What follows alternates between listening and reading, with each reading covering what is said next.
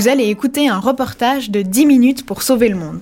Direction la montagne, accompagné d'un sac à dos, d'une gourde et d'une énergie 100% renouvelable fournie par Elmi qui soutient cette émission. Agathe Oui, bonjour. Ça va Enchantée. T'avais prévu la neige Bah, j'avais prévu la neige, mais il pleut. Pas de chance. Il y en a sur les sommets là-haut, quand même. On peut rentrer? Bah, bien sûr. Rentrez, rentrez. Bienvenue au Châtelard.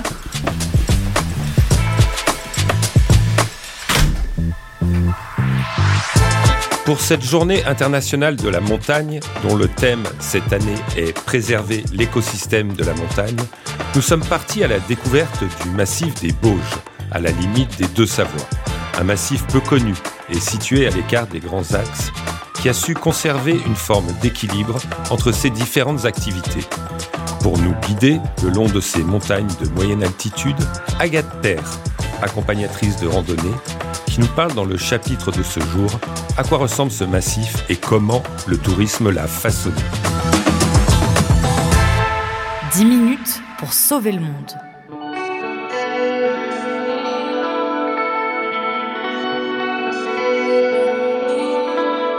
Agathe, est-ce que tu peux commencer par euh, te présenter, nous dire qui tu es, qu'est-ce que tu fais ici?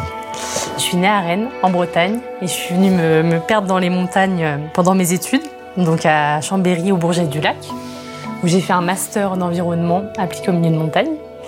Après ça, bon, bah, j'avais pas très envie de travailler euh, dans un bureau, donc euh, je suis partie faire les saisons en refuge de montagne, et puis après, de fil en aiguille, euh, en rencontrant des professionnels, je me suis dit que j'allais passer le, le diplôme d'état d'accompagnatrice en montagne. Et donc ce diplôme d'état, c'est un processus de formation assez long. Et moi qui s'est achevé euh, il n'y a pas longtemps, en avril dernier. Je suis une jeune diplômée, mais on a quand même le droit de travailler au fur et à mesure euh, des unités de formation. Et donc euh, maintenant, je suis installée dans les Bauges. Et les Bauges, c'est un petit massif pas très connu qui se trouve entre Annecy, Albertville et Chambéry. Un petit massif préalpin, donc euh, calcaire, un peu comme la Chartreuse ou le Vercors. Ça fait une sorte de forteresse qui s'élève là de part et d'autre. On a la Comte de Savoie, du coup, lac d'Annecy, lac du Bourget. Puis il y a ces Bauges qui sont au milieu, un peu suspendus. Et c'est un peu particulier parce que c'est un massif qui est resté assez préservé alors qu'il est assez central euh, en Savoie. Donc euh, voilà, c'est là qu'on se trouve actuellement et on est au Châtelard, donc euh, vraiment le village du cœur des Bauges. Là où se situe aussi la maison du parc naturel régional des Bauges qui est aussi géoparc. Donc ça c'est vraiment sur la géologie. C'est l'UNESCO qui attribue ce label pour les territoires où il y a un patrimoine géologique d'exception. Et c'est le cas ici? Ouais, tout à fait. Ils ont eu le label, si je ne me trompe pas, en 2011, je dirais. Pourquoi il est particulier? Comme je disais déjà, on a ce- ces grandes murailles calcaires tout autour du massif euh, qui s'élèvent. Donc, comme Chartreuse et Vercors, c'est assez impressionnant vu d'en bas. Et puis, quand il y a eu euh, les plaques tectoniques qui se sont rencontrées, qui ont formé les Alpes, il ben, faut imaginer que c'est comme une feuille de papier qui se plisse et qui fait des vagues. Et généralement, la, topographie des lieux, ben, elle suit un peu ces vagues. Donc, euh, les bosses, c'est souvent les monts et les creux, les vallées. Et nous, dans les Bauges, ça c'est avec l'érosion.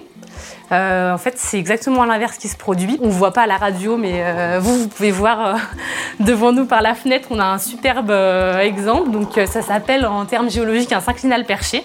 Et en gros, c'est un creux, une vallée suspendue vraiment qui est élevée au-dessus de nous, au-dessus du ciel. Donc, c'est un peu les bateaux des Bauges.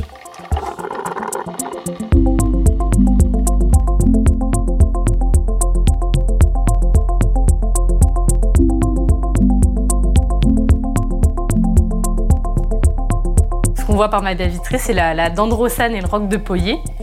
Et ça, c'est un synclinal perché, du coup, comme je disais. Ça fait un, ouais, voilà, une sorte de vallée suspendue. Et il y en a une autre qui est très connue, qu'on voit bien depuis la Combe de Savoie, qu'on voit souvent dans les, sur les photos des magazines sur les Bauges. euh, c'est l'Arclusa. Donc euh, ouais, ça c'est une belle spécificité géologique. Et puis du coup, cette roche calcaire, euh, c'est une roche aussi qui a la particularité d'être, euh, qui se dissout très facilement dans l'eau, à l'eau. Dans les Bauges, on a aussi un réseau euh, souterrain hyper important. Donc euh, beaucoup de spéléologie, beaucoup de grottes, euh, beaucoup de résurgence. Donc résurgence, c'est quand euh, l'eau ressort de la montagne comme par magie, on a l'impression. Et donc ça, c'est aussi une grosse partie du patrimoine géologique. Il y a beaucoup de, ouais, de grottes, de cascades, de rivières souterraines. Pourquoi les gens viennent ici? Parce que c'est un massif, comme je disais, qui est quand même préservé du tourisme de masse. Je pense qu'ils aiment cette ambiance sauvage, l'ambiance familiale aussi, parce qu'on n'a pas de grosses stations de ski ni de grosses stations d'été type trail ou VTT de descente. Donc c'est beaucoup euh, des familles, je pense, qui cherchent euh, un lieu euh, calme, un lieu pour se ressourcer. Et puis il y a des randonnées aussi pas très difficiles. Hein, c'est, on appelle ça un peu la montagne à vaches. Mais à la fois, il y a ces 14 sommets de plus de 2000 mètres. Donc il y a les 14 8000 de l'Himalaya. Nous on a les 14 2000. D'ailleurs il y a eu un petit film il y a pas longtemps là-dessus par des skieurs euh, professionnels. Et donc ces 14 2000, ils attirent aussi justement un public, c'est ça, un peu plus euh, sport, euh, on va pas dire extrême, mais oui quand même, il y a déjà eu des traversées des 14 2000 en courant, et puis sur certains sommets, c'est un peu escarpé, donc il faut mettre un peu les mains.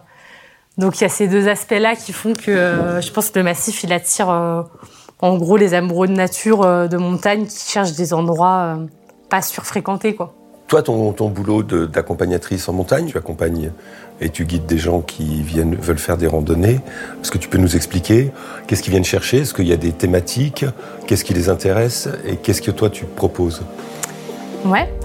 De par la spécificité géographique, vu qu'on est autour de ces trois pôles urbains qui sont Chambéry, Annecy, Albertville, on fait pas mal de publics scolaires. Nous, dans les Bouches, des accompagnateurs. Donc là, ça va être des randos euh, qui sont plutôt axés sur la découverte de la montagne euh, pour tous les âges, en essayant d'adapter notre discours. Puis après, à côté de ça, va y avoir les randonnées euh, où ça va être plutôt des gens qui me contactent des fois sur des sujets spécifiques. Donc ça peut être la flore, la géologie, ça m'arrive quand même parce que c'est vrai que comme on le disait, il y a quand même des, des spécificités. Et puis après, l'hiver, en raquette à neige, c'est pareil, on va faire aussi les scolaires. Et puis on va faire aussi des choses un peu plus ludiques, euh, avec des randos euh, nocturnes, euh, des randos avec igloo, des petites choses comme ça un peu plus ludiques au moment de l'hiver. On n'a pas beaucoup de refuges de montagne. Donc on fait rarement des treks sur plusieurs jours comme ça peut se faire dans d'autres massifs. C'est surtout des randos journées ou randos en étoile à partir d'un gîte mais ouais, il n'y a pas beaucoup de, refuges. 10 minutes pour sauver le monde. Voilà, on a aussi beaucoup d'endroits qui très vite ont été préservés par rapport à certains massifs où on a privilégié le tourisme et où maintenant on se rend compte qu'il faut euh, ben, peut-être un peu euh, reculer et laisser des zones à la nature, mais c'est peut-être un peu tard. Enfin, il n'est pas forcément trop tard, mais en tout cas, ici. Euh, euh, tu sais pourquoi euh, il y a eu cette conscience de protection assez, assez tôt ici? Est-ce que c'était une volonté politique? Est-ce que c'était une volonté de, des gens qui habitent ici? Est-ce que pourquoi ici? Il y a eu ce... On a, ils sont un peu pionniers ici. Mm, oui, oui, ça a été pionnier sur la préservation, bien que quand le parc naturel régional soit arrivé, ben, comme partout, il y a eu ce genre de structure je pense qu'il y a pas mal de gens qui étaient réticents au démarrage.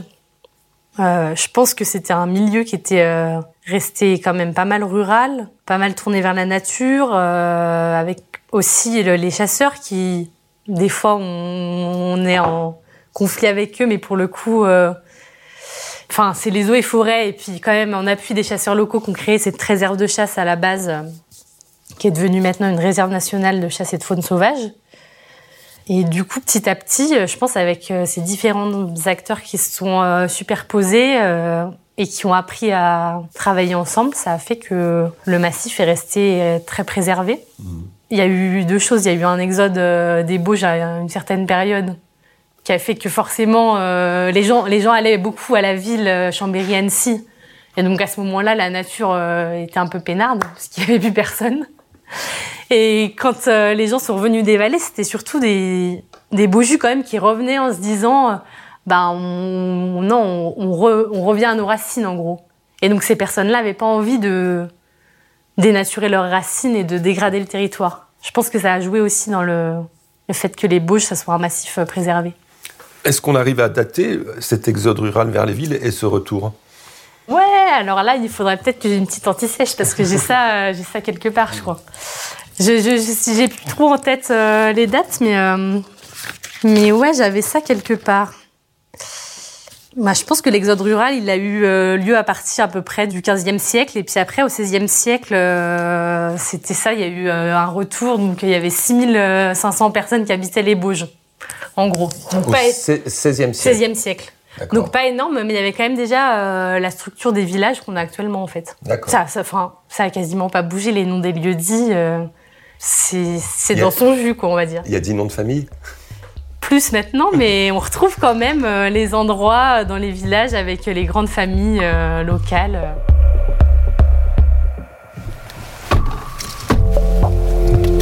Là, tu peux aller à gauche. Ouais.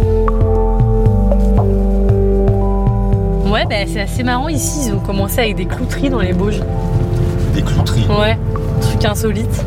Ils amenaient l'acier depuis la Maurienne. Là, il y a pas mal de trucs de de mines d'extraction. Ouais. Et ici, vu qu'il y a pas mal de bois et de flotte, ils servaient euh, du bois et de la flotte du coup pour faire marcher les, les, clouteries quoi, pour transformer l'acier quoi. Ils faisaient des clous ici. Ils faisaient des clous. Et puis après, bon bah évidemment dans les vallées, ils ont commencé à monter des plus grosses usines et, ils ont transformé les clouteries en, fruitières. Ils se sont assez vite développés, euh, euh, regroupés, regroupés les, les petits troupeaux en fruitière pour transformer euh, comme la coopérative. Quoi. Ici, on appelle ça des fruitières. Et donc, euh, dans les Bauges, ils ont été hyper malins très vite euh, en se regroupant. Et c'est pour ça qu'ici, tu as aussi plein de lieux-dits qui s'appellent fruitières, fruitières, fruitières. Parce qu'ils ont fait ça super vite.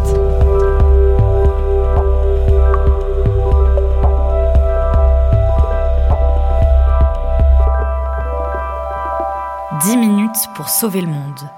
Vous venez d'écouter un reportage de 10 minutes pour sauver le monde. Désormais, c'est avec les jambes musclées et l'esprit léger que vous repartez. Cette randonnée est soutenue par Elmi, fournisseur d'énergie 100% renouvelable qui soutient cette émission.